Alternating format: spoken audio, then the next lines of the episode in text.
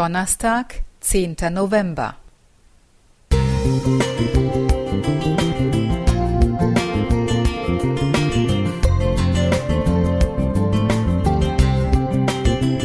Ein kleiner Lichtblick für den Tag.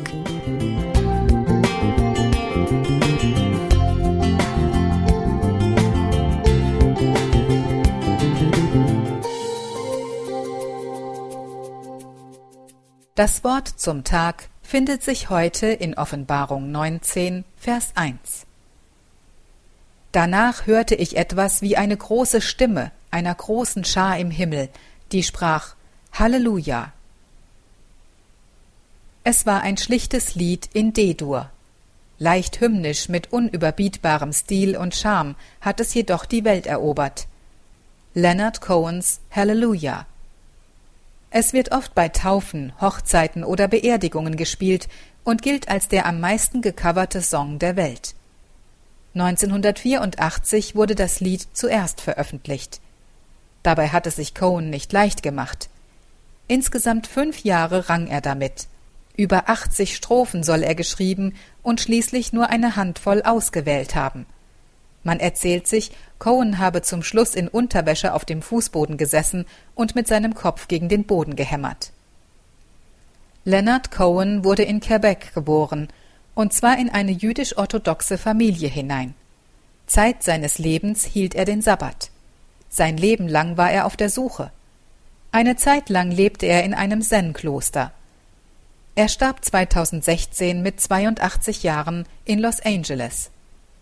Cohen gilt als eine der prägendsten Stimmen der Musik des 20. Jahrhunderts und als Meister der Melancholie. Seine Texte sind oft fragmentarisch, fast mystisch. Cohen, der Schmerzensmann, besingt unnachahmlich die Trümmer des Lebens. Auch der Text seines Halleluja ist tragisch. In verschiedenen Versionen geht es doch stets um Liebe und Verlust. Welch ein Kontrast bilden die Strophen zum Refrain. Der besteht nämlich nur aus einem Wort. Halleluja. Übersetzt bedeutet es Lobt Gott. Gott loben bei all dem Kummer, dem Leid und der Tragik des Lebens? Wie soll das möglich sein? Fragen wir uns das nicht auch manchmal? Doch Cohen differenziert. It doesn't matter which you hurt, the holy or the broken Hallelujah. Er singt tiefsinnig von einem heiligen und einem gebrochenen Gotteslob. Und für mich klärt das so manches. Das Halleluja kann man nämlich in jeder Lebenslage singen, ob glücklich oder traurig. Gott nimmt unser Lob auch von unreinen Lippen aus einem gebrochenen Herzen voller Zweifel, Angst oder Trauer an. Hier auf Erden ist die Sünde mit ihren Auswirkungen allgegenwärtig.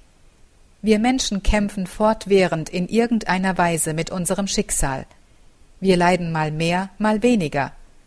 Unser irdisches Halleluja ist stets gebrochen. Doch das heilige Halleluja werden wir einmal als Erlöste vor Gottes Thron singen können, denn die Rettung und die Herrlichkeit und die Kraft sind unseres Gottes. Offenbarung 19, Vers 1. Claudia Mohr Musik